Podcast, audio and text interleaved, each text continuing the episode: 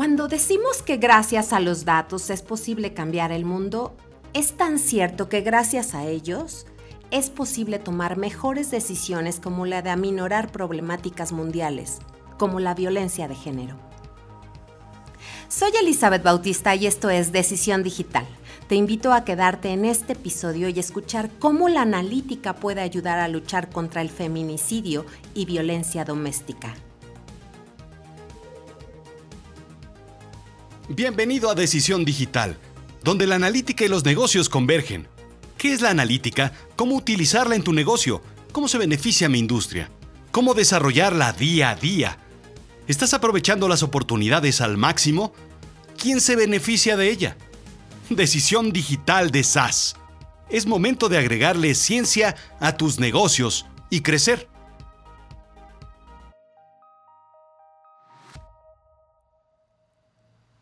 La violencia es un fenómeno social que habita en diversos ámbitos de la vida. En América Latina, desgraciadamente, al menos poco más de 4.000 mujeres fueron víctimas de feminicidio, según datos de CEPAL hace un par de años. El escenario en nuestros países no dista mucho al de otros europeos. Según el mismo estudio, la violencia feminicida está presente durante todo el ciclo de la vida de las mujeres, aunque se expresa con mayor intensidad durante las edades reproductivas. Esto es, entre los 30 y 44 años, seguidas de las adolescentes y mujeres adultas jóvenes de entre 15 y 29 años.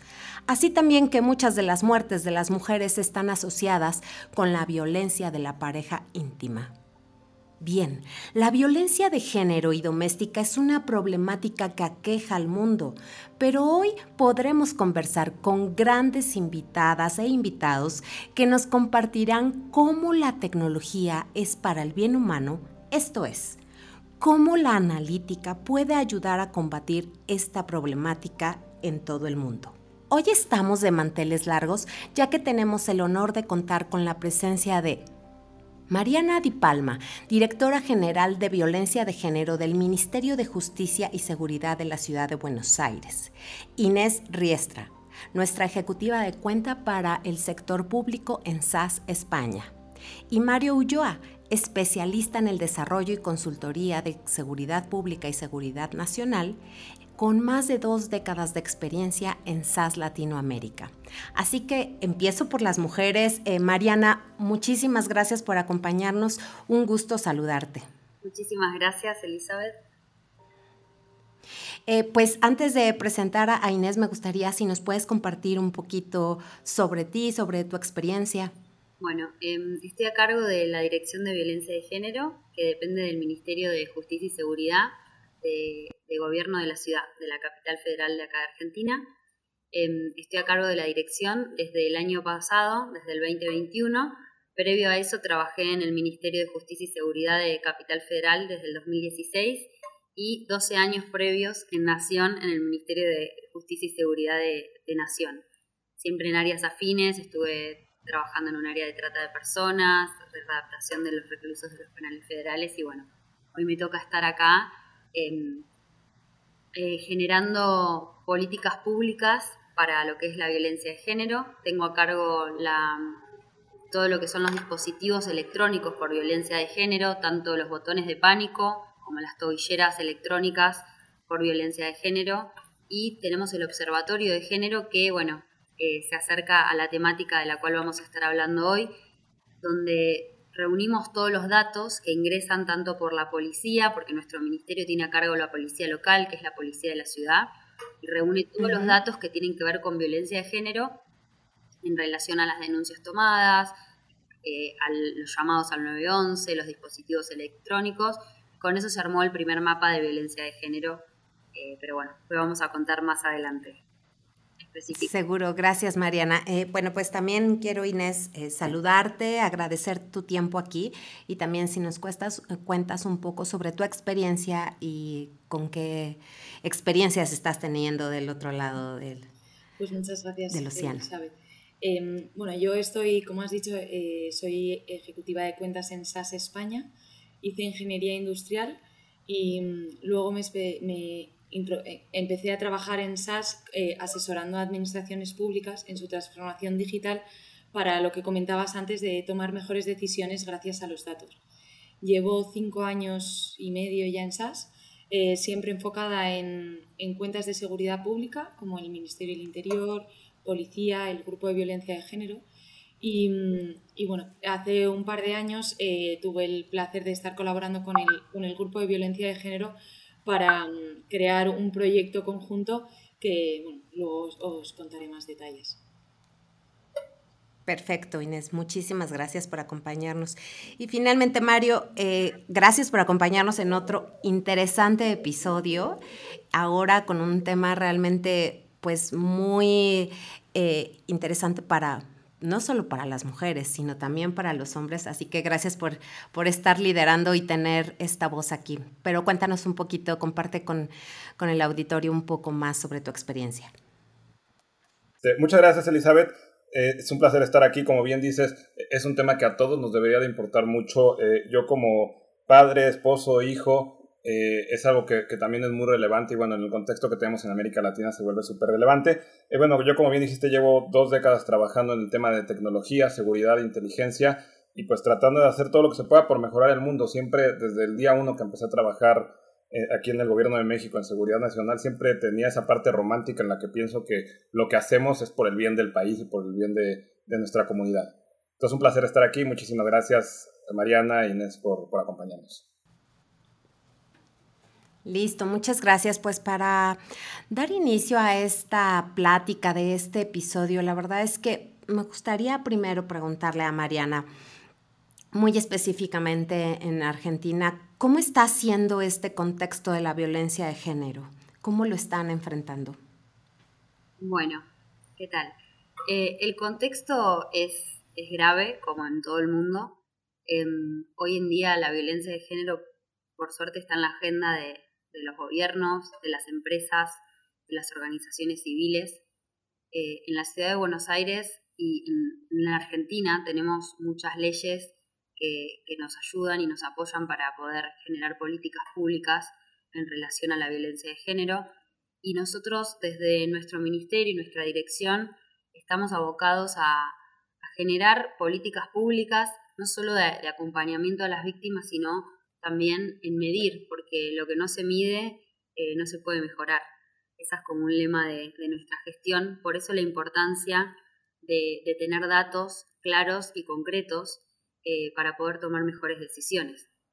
Em, a partir de, los datos, nosotros podemos, eh, generamos este año el primer mapa de violencia de género de la ciudad, donde pudimos medir por comuna la problemática de las diferentes comunas de, la ciudad, por franja etaria, por género, dividirlo, nosotros tenemos acá lo que es violencia de género y violencia intrafamiliar. Em, y en conjunto con SAS desarrollamos el sistema de sistema único para las víctimas de violencia de género, donde gracias a ese sistema podemos tener eh, una especie de historial de cada una de las mujeres que pasaron por, por nuestro ministerio. Hoy en día en nuestro país tenemos una muerte cada 29 horas mujeres aproximadamente, estadística eh, al mes de septiembre. Así que sí, la situación no es fácil, eh, pero teniendo datos claros, estoy seguro que vamos a poder tomar medidas más claras y focalizadas en el territorio. Sin duda, sin duda, la verdad es que es un gran esfuerzo que no solo me parece está realmente siendo bien atendido por gobiernos como el de Argentina. Eh, en este caso, cuéntanos, Inés, ¿cómo está el contexto? ¿Cómo lo está viviendo España? Bueno, em, pues la verdad que este problema de la violencia de género es una lacra mundial. se estima que una de cada tres mujeres va a ser víctima, es o va a ser víctima de algún tipo de violencia durante, todos, durante el resto de su vida. Es un problema muy complejo, no, no sirve una única solución y no hay una varita mágica que lo solucione. Eh, y sobre todo porque no solo se trata del valor de la vida de las mujeres, sino también del papel que tenemos en la sociedad, eh, como trabajadoras, como madres de familia, eh, simplemente como ciudadanas. Tomando el ejemplo de España, como me preguntabas, pues en el año pasado, en 2021, se registraron más de 30.000 casos de violencia de género, 43 de los cuales acabaron en un homicidio. Y este año vamos por el mismo camino. Ayer mismo eh, murió la víctima número 30, que eh, por no reducirlo todo a números, pues era una mujer de 70 años que ha muerto a manos de su ex marido, del que ya se estaba separando, eh, que tenía varias denuncias y tenía una orden de alejamiento. Entonces, bueno, es, un caso que nos, es, que nos apañe a todos, nos atañe a todos, perdón, y, aunque pueden parecer eso, números pequeños eh, comparado, pues, no sé, por ejemplo, con los eh, accidentes de tráfico, cada caso aquí en España tiene un, gran impacto social y político, sobre todo. Entonces, eh, incide mucho en la conciencia y en la opinión pública con una gran cobertura eh, mediática. Y, por ejemplo, ya, pues eso, el último caso fue ayer y todos los eh, partidos políticos se han, han, mencionado hoy en sus discursos y en sus intervenciones este caso. Claro, la verdad es que esto es algo muy interesante como lo describen ambas. Mm, es muy importante tener los datos para poder tomar acciones, para poder medirlo, pero también es importante compartir con la audiencia que los gobiernos están trabajando justo en, en precisar las acciones, pero para poder mejorar las vidas. Y esto tiene que ver con cada historia, ¿no? Cada historia trae un contenido alto de violencia, pero detrás de todo eso creo que hay algo que paraliza muchas acciones y que es el miedo. El miedo de, como mujer, que cada vez que escuchas historias de este tipo, que escuchas muertes, que escuchas desapariciones y después que te enteras de la forma tan violenta en la que fueron, eh, en la que perdieron la vida, creo que eso nos empieza a invadir y invadir el ambiente de un miedo que paraliza y e incluso puedes cegar que veas tu propio caso. Quizá tú también estás sufriendo violencia, pero ese miedo mismo te paraliza a poder ir y alzar la voz. Y con esto me refiero a denunciar. Entonces, en este caso, Mariana, ¿cuál es tu visión actual sobre el problema? ¿Qué tan importante es que las personas presenten sus denuncias para entonces entender cómo es el impacto o cómo podría cambiar.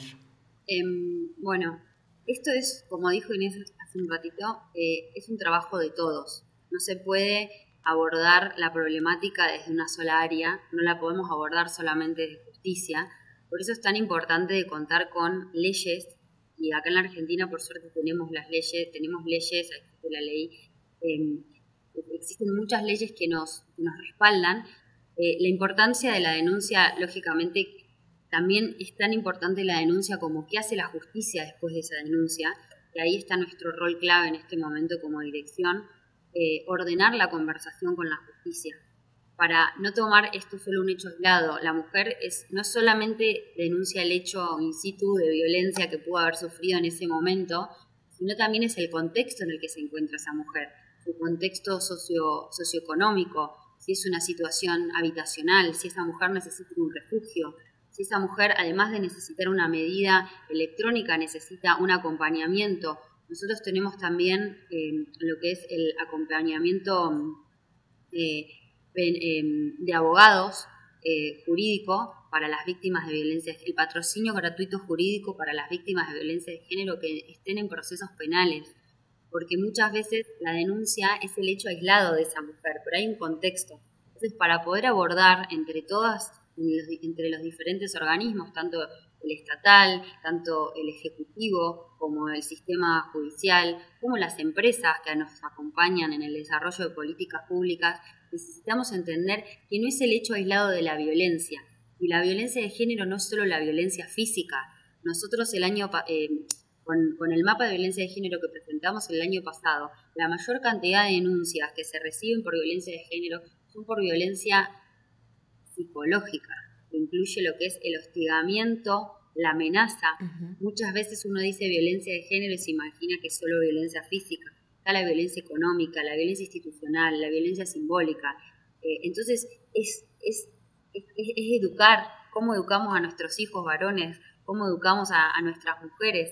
Eh, va, va, va, de, va de la mano con la lucha por la igualdad de género.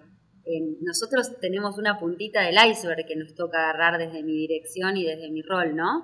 Pero esto es algo que se construye entre todos. Entonces, la importancia de la denuncia, la importancia de la concientización, la importancia del acompañamiento y que la sociedad esté consciente de, de lo que es la violencia de género y de todas sus modalidades. Sin duda. Exacto, en todas las modalidades. Por ejemplo, en México, este año solamente han eh, sido 1.122 mujeres eh, víctimas de homicidio y 385 por la parte de feminicidio. son números que más o menos en realidad son muy similares en los diferentes países, pero el punto real que, hoy queremos conversar realmente, más allá de, un número de, estas situaciones, es saber cómo la tecnología realmente puede ir apoyando estas decisiones para que cambien drásticamente la toma de decisiones en el gobierno. En este caso, Mario, compártenos un poco más sobre tu perspectiva y el conocimiento que tienes, eh, sobre todo que estás cerca de los clientes ¿Cuáles son estos insights que, has recopilado sobre este tema? Claro que sí, Eli, muchas gracias. Mira, eh, creo que Mariana mencionó un, par, tres cosas claves en realidad. Uno es que los gobiernos tengan en la agenda el tema de violencia de género, que todo esto se pueda medir y se generen políticas públicas en consecuencia de todo esto. ¿no? En este sentido, e, es donde la tecnología, la analítica, productos como SaaS, mecanismos como las tobilleras para para proximidad y algunos otros mecanismos van a soportar mucho la protección hacia, hacia cualquier persona que, denuncie un tema de violencia de género, no solo las mujeres, sino cualquier persona que esté denunciando violencia de género. Eh, es, es, muy importante que todo esto, como bien decíamos, parte desde la denuncia, pero también qué va a pasar después de la denuncia y cómo se va a actuar en consecuencia. En la medida en la que se tenga un, un control y un correcto análisis de toda esta información, se generan cosas tan relevantes como un mapa de violencia de género en una ciudad como Buenos Aires, en una ciudad tan importante y con tanta población, en donde también eventualmente para las personas es, relevante saber en dónde está peor o mejor la violencia de género, por ponerlo de alguna manera, y tomar decisiones en función de esto y también tomar políticas públicas en función de esto. Si yo sé que en cierto sector de mi población o de mi territorio, pues mejor dicho, existe más violencia de género, más crímenes de este tipo, pues tengo que tener a mis policías en campo, a la gente de a pie que está trabajando en esto, más capacitados en esta atención. No solo es una protección a las mujeres, sino también una capacitación adecuada a la gente que está atendiendo todo esto. Y otra vez, en este sentido, hacer políticas públicas, destinar presupuestos, destinar planes y programas que van a atacar todo esto, sí para una atención de reactiva, pero también para una atención de raíz. Mencionaba mucho, mucho Mariana hace un momento, también tenemos que educar a nuestros a, nuestros hombres en este sentido. Tenemos que educarnos todos en este sentido para, para actuar de manera, de manera adecuada y, irlo, llevando, irlo llevando de la mano, ¿no? Porque sí es un, un tema que requiere de todos, pero desde, desde el punto de vista de las entidades gubernamentales requiere de todo este control y de todos estos mecanismos que van a, que van a ayudar en este sentido. Muchas gracias, Mario. Y justamente el poder entender ¿Cómo es que lo están haciendo otros gobiernos? Eh, Inés, la verdad sabemos que el Ministerio del Interior de España, justo en colaboración con SAS, ha hecho cosas realmente emblemáticas en, este tema y, realmente quisiera que nos puedas contar para, para ilustrarnos mejor cómo, cómo otro de los gobiernos también está tomando acción en este sentido. Pues eh, sí, lo primero, como ha dicho María, lo primero y más importante es que el Ministerio, bueno, el Gobierno español y el, Ministerio del Interior en concreto tenía muy claro que esto era un, problema y algo que tenían que, llevar a cabo desde hace bastante tiempo. en, 2010, en 2007 se creó eh, dentro de la Secretaría de Estado de Seguridad el grupo conocido como Biogen, que es el diminutivo de violencia de género y ahí empezaron, lo crearon simplemente para poder apoyar a la gestión de todos los casos de violencia de género. Como decía Mariana, primero medir para después mejorar. Entonces, el Departamento de Violencia de Género, en colaboración con distintos cuerpos policiales, es responsable de la gestión y asignación de protección y seguimiento de las víctimas de violencia de género con el fin y el objetivo de evitar una reincidencia. Todo empieza, como decíamos, con la denuncia. Si no hay una denuncia, ya sea de un familiar, de la propia víctima o de un vecino, no se puede tomar ninguna acción. Pero una vez presentada esa denuncia, es un punto crítico para la policía poder distinguir eh, aquellos casos en los que existe mayor o menor riesgo de una reincidencia. y sobre todo para poder poner estos recursos y esta protección adecuada a la situación de esta víctima. Por ejemplo, si ponemos el caso de que un agresor está cumpliendo condena, eh, se debe reconocer el momento en el, de su liberación para poder tomar acciones en ese momento y no antes. Por tanto, es una mm, tarea bastante complicada donde no solo la clasificación en función del riesgo es importante de la primera denuncia, sino también todo el tiempo en el que el caso esté activo.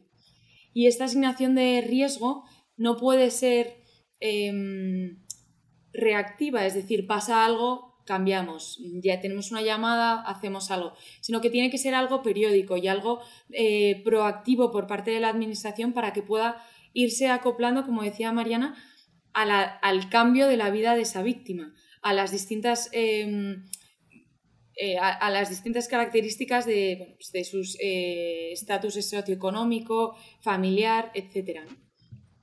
Entonces, bueno, cuando nosotros empezamos, esto estos datos ya lo habían, los habían recogido ellos, ellos ya tenían una gran base de datos muy rica eh, con un montón de, información y con todas estas valoraciones de riesgo ya creadas antes de que nosotros empezáramos a trabajar con ellos.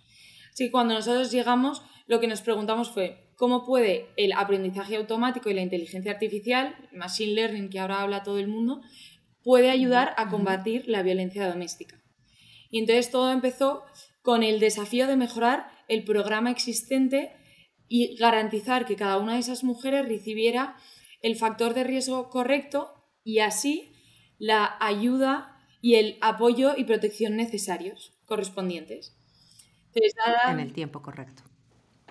Eh, entonces, durante esta fase, em, lo que hicimos, bueno, entonces, como decía, el objetivo principal era ver cómo la analítica podía ayudar a mejorar esas valoraciones de riesgo cogimos todos los datos que ellos eh, ya tenían y lo que hicimos fue pues ver que otras variables que ellos no estaban teniendo en cuenta podían también tener un peso importante en la decisión de ese riesgo final. Y uno de los casos que nos dimos cuenta de que una de estas variables era la propia opinión del oficial, eh, ya que los oficiales, aparte de rellenar ciertos datos más o menos estandarizados que ya sabían que era importante, pues por ejemplo, si hay alguna adicción eh, por parte o del agresor o de la víctima, si hay hijos en común, si, hay, si los hijos son menores, eh, si se comparte un domicilio, si no, todas esas cosas que, que ya sabían que tenía cierta relevancia, aparte de rellenar eso, los oficiales rellenaban un campo de texto libre en el que daban su opinión sobre el caso, sobre lo que se le había contado, sobre cómo veían a la víctima. Y, y esa, y esa información no se estaba teniendo en cuenta a la hora de, eh, de crear ese riesgo. Y nos dimos cuenta, gracias a la inteligencia artificial, de poder transformar ese texto en datos, eh, que realmente la opinión y la experiencia de los oficiales tenía mucha relevancia en la hora de asignar bien el riesgo a cada uno de esos casos. Ese era el primero. Complementaba realmente. Claro, claro, claro, claro. Entonces, e, ese era el, el objetivo inicial, era eh, ver si esa eh, valoración de riesgo se podía hacer gracias a SAS más acertada, pero el segundo era si se podía hacer sobre todo más ágil, si podía ser un, sistema más eh, proactivo, como decía al principio, y no solo reactivo. Entonces, bueno, durante los em, datos que nos dieron, realmente se pudo ver una mejora en esa, eh, en esa precisión de, de, las valoraciones de riesgo que se hicieron en, cuatro niveles, en cinco niveles perdón, de riesgo. Desde el no apreciado, que la protección que recibe esa, que recibe esa víctima es eh, un seguimiento telefónico, hasta un riesgo máximo, un riesgo muy alto, que es eh, directamente protección policial 24 horas. Mm, y, bueno, con esto, en resumen, pudimos ver que muy fácilmente, bueno, muy fácilmente, porque fue una, prueba de, de pocas semanas, muy fácilmente podíamos ayudar a, mejorar el sistema actual y sobre todo agilizar el que una, una víctima en, en, riesgo de, una, de tener un caso reincidente tuviera la protección adecuada. Y otra cosa que no ha comentado es eh, que también lo que se buscó, y lo, bueno, lo que se halló más que se buscó es durante la prueba, es que gracias a estos sistemas tan, tan ágiles y que podían eh, procesar datos masivos en, poco tiempo, se podía también buscar no solo eh, la reincidencia sí o no, que era lo que se estaba mirando ahora, sino el tipo de reincidencia, si va a ser un caso grave o simplemente le va a mandar un mensaje de texto cuando tiene una orden de alejamiento. Y sobre todo el tiempo esperado de esa eh, reincidencia, si esa reincidencia va a ser en un corto plazo o en un largo plazo. Todas estas variables también se pueden ver gracias a los datos que ya el Ministerio tenía eh, recopilados y, va mejorando eh, así el sistema día a día. Claro, y el tiempo sin duda son factores determinantes para salvar vidas o no.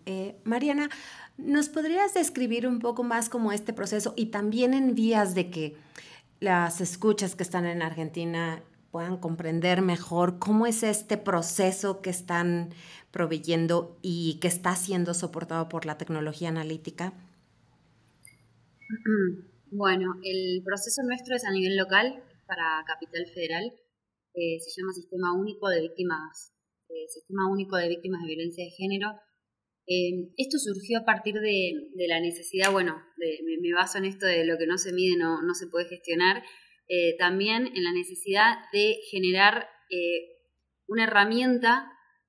nosotros somos, o sea, somos auxiliares de la justicia, ¿no? No tomamos las decisiones que toma la justicia, simplemente le pasamos la información y la justicia toma decisiones lo que vimos es que en muchos casos eh, la justicia triplicaba medidas, a una víctima le ponía botón, tobillera, consigna policial física en la puerta, eh, entonces, y tal vez eso no se ajustaba a la necesidad de la mujer, o capaz que había una mujer que había hecho cinco denuncias o tenía muchas activaciones de botón de pánico y, tenía, y seguía teniendo la, la misma medida.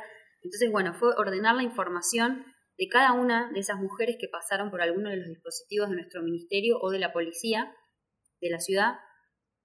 Entonces, a través de, un registro que unifica todas las bases de datos que tenemos, que son los llamados al 911, las denuncias, que es el sistema de denuncias, eh, los dos sistemas de, de, botón de pánico, el de tobilleras electrónicas y el de consignas policiales, lo que hace es unificar toda esa base de datos y a través de un reporte con el documento de identidad de la mujer se puede ver eh, si es, eh, la historia, la, hoja de ruta, digamos, de esa mujer dentro de, cada una de esas medidas.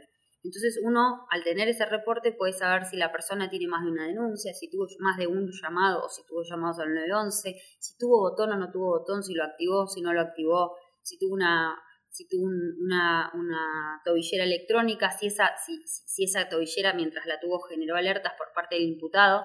Entonces ahí tenemos un mapa de calor de cada una de, las mujeres para poder saber si esas medidas le fueron útiles o no, porque si tenés una mujer que tuvo un botón de pánico y la accionó 15 veces en un mes, por dar un ejemplo, ¿no? Sabemos que ese, ese, dispositivo no es una medida que se ajuste a la, víctima. Em, entonces, bueno, tener eso para, para que la justicia tenga la información ordenada y pueda tomar mejores decisiones. La herramienta en un principio se pensó para que esté a disposición de la justicia y para que la justicia tenga la información ordenada, sistematizada y centralizada de cada una de las mujeres.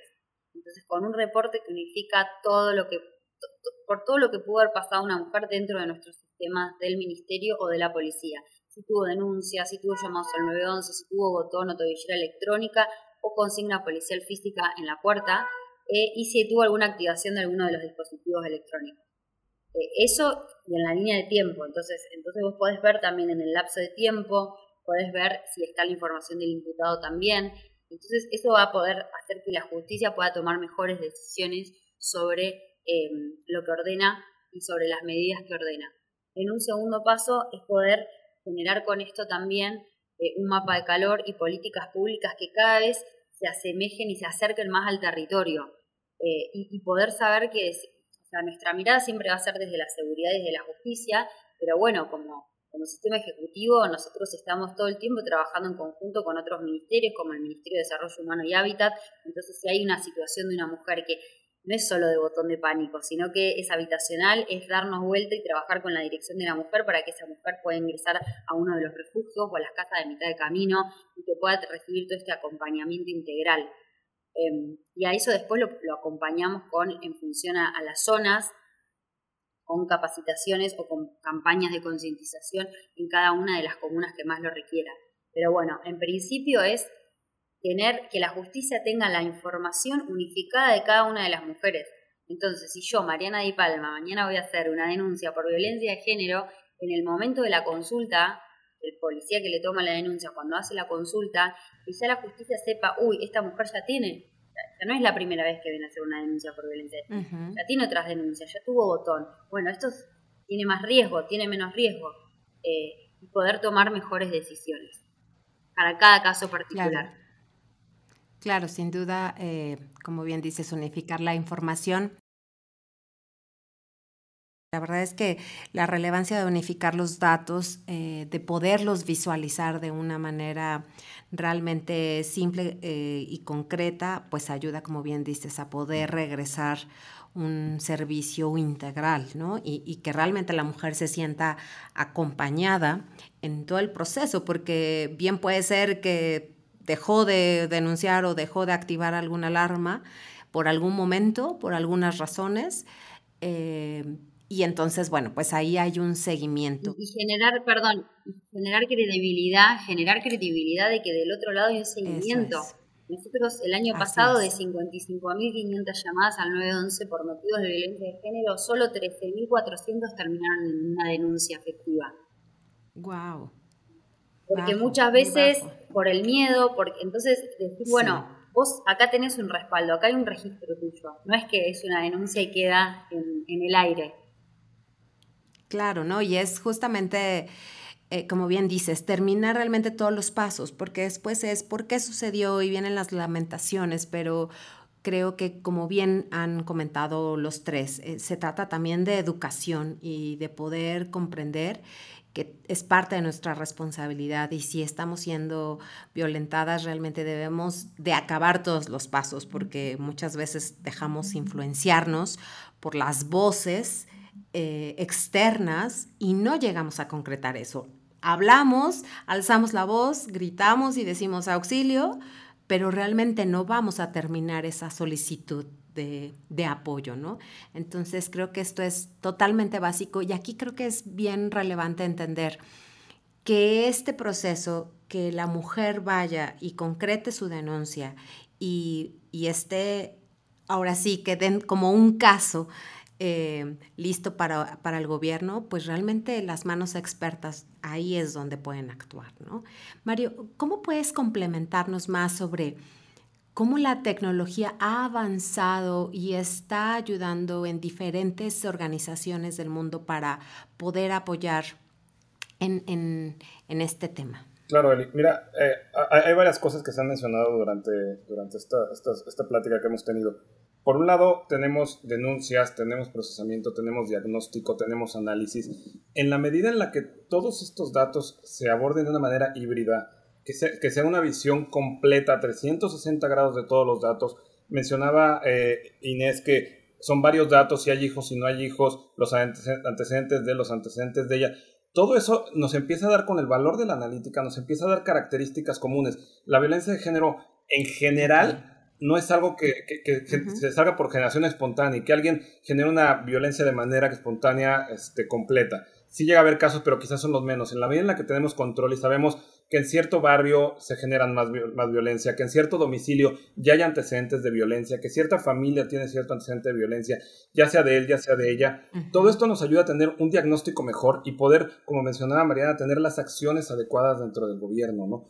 O sea, el, el, el punto aquí que quiero decir es, toda esta visión híbrida desde todos los aspectos que se tienen de un caso es lo que nos va a permitir tomar unas decisiones correctas. Y hoy en día ya existe la tecnología para hacerlo. Se han dado pasos maravillosos como el de España, como lo que está haciendo Mariana en Argentina, en donde tenemos ya un control, podemos empezar a hacer este análisis y podemos empezar a generar estas políticas públicas y estas, estos diagnósticos de manera adecuada para saber qué pasó, qué está pasando y qué puede pasar eventualmente y sobre esto poder tomar las mejores decisiones y proteger a las mujeres en este sentido o, en general proteger todos contra violencia de género, ¿no?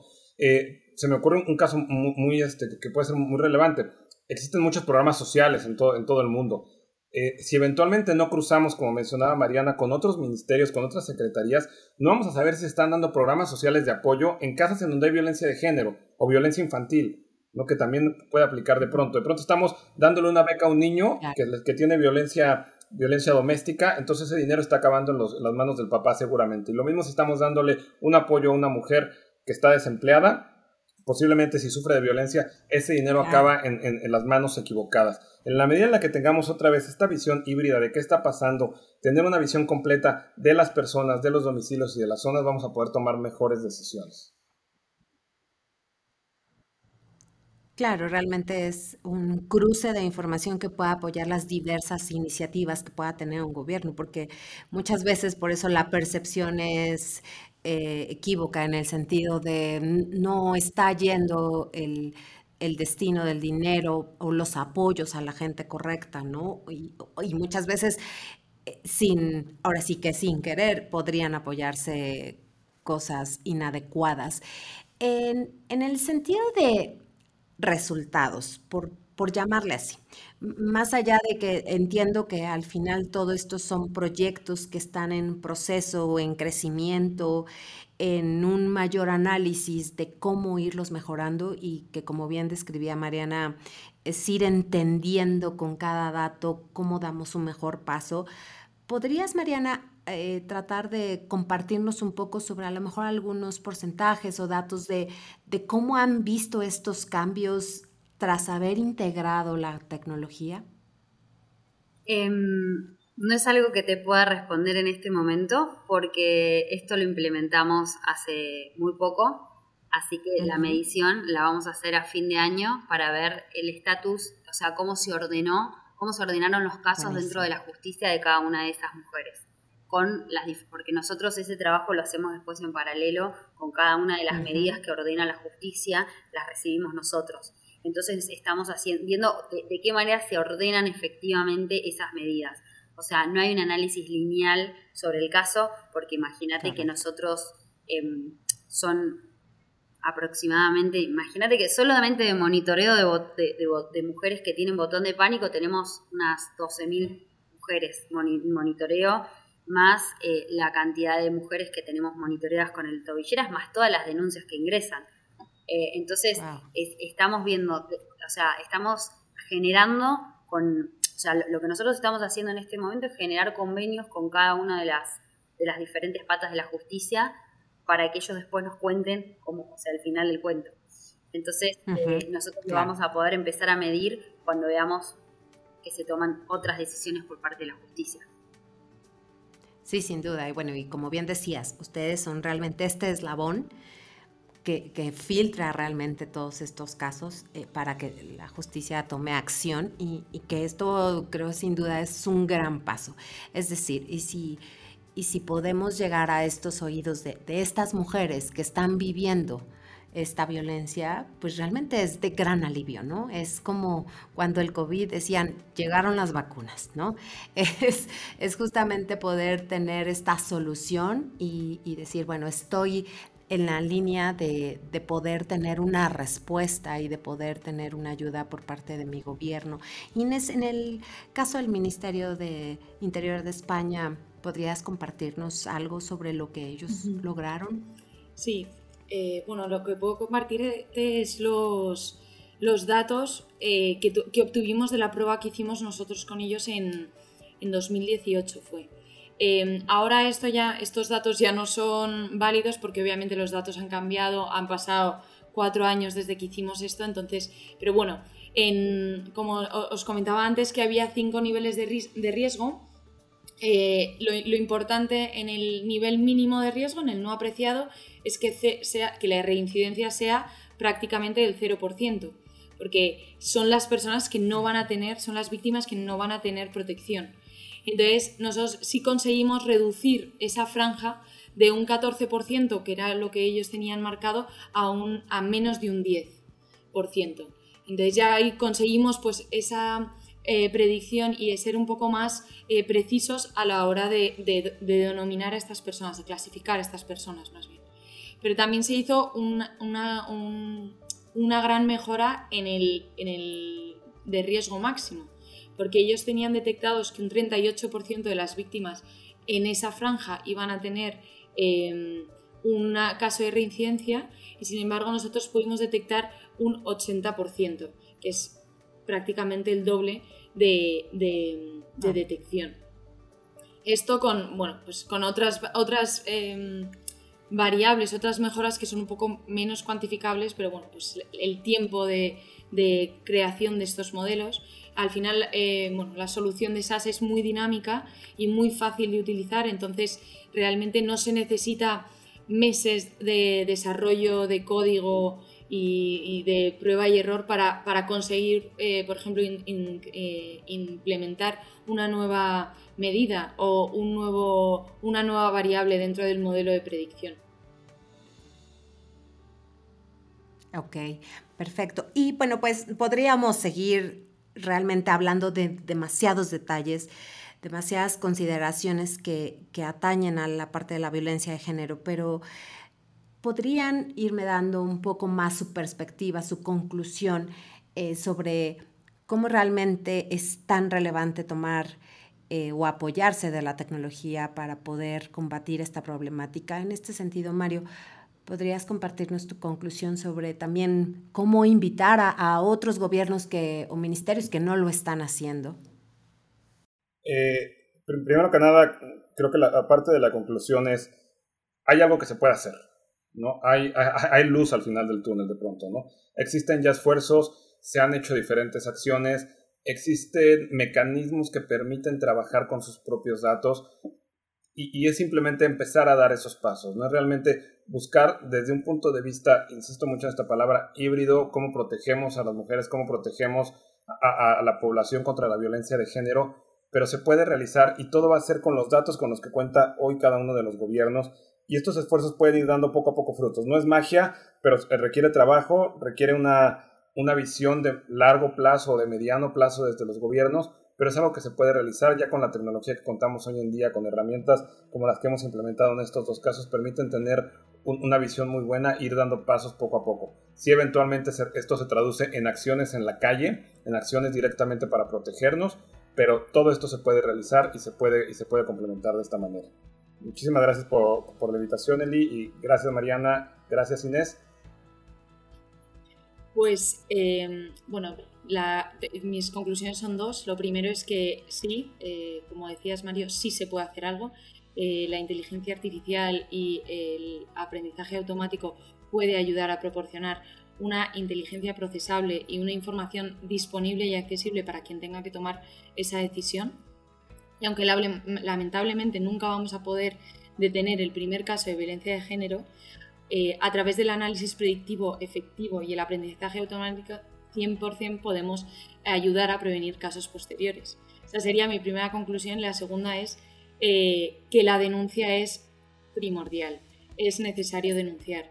Y no porque, como decía Mariana al principio, la violencia no es solo física.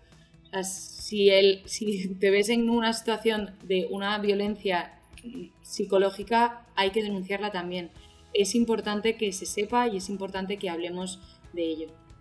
Em, voy un poco más atrás de los datos. Este es un, problema de todos y todas. No es un problema solo de las mujeres.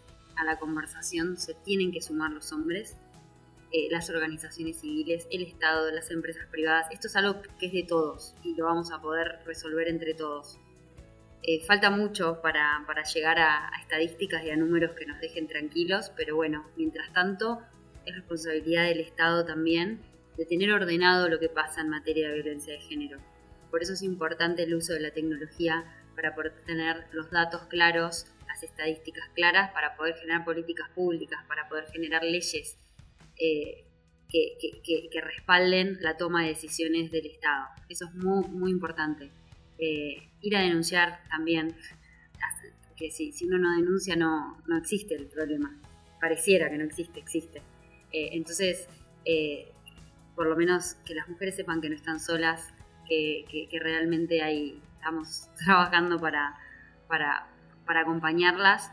Y, bueno, nada, esto es de todos y todas, eso es para mí lo más importante. de todos y todas en cuanto a hombres y mujeres, de todos y todas en cuanto al sector público y el sector privado. Y, que, se, que sí, que se, que, que, se pueden generar los datos, que se pueden generar las estadísticas y todo eso ordena la conversación. Tener el dato ordena la gestión, ordena la conversación para poder avanzar hacia una sociedad libre de violencia de género. Gracias a ti, Mariana. Gracias, Inés.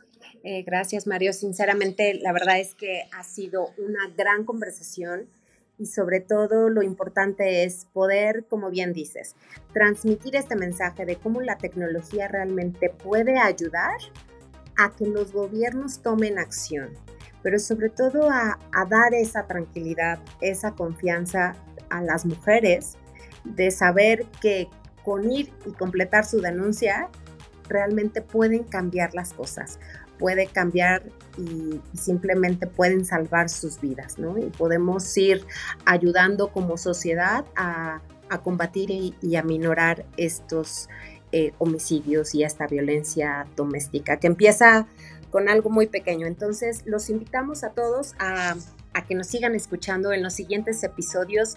Gracias a los tres por esta gran conversación y pues los esperamos en nuestro próximo episodio de Decisión Digital de SAS. El mundo no está cambiando, el mundo ya cambió. Vivimos un mundo único, un tiempo fantástico, un punto crítico. En tus manos está la posibilidad de transformar tu empresa, tu organización o la institución que lideras usando Big Data, analítica, inteligencia artificial y despegar en grande o quedarte así y dejar que todos te rebasen. Decisión Digital es una producción de SAS Latinoamérica. Derechos reservados. Si quieres saber más, suscríbete y compártelo. Visítanos en decisiondigitalsas.com y en nuestras redes sociales. ¿Quieres saber más sobre las soluciones analíticas para el sector público? Tenemos muchos casos de éxito e insights que pueden interesarte.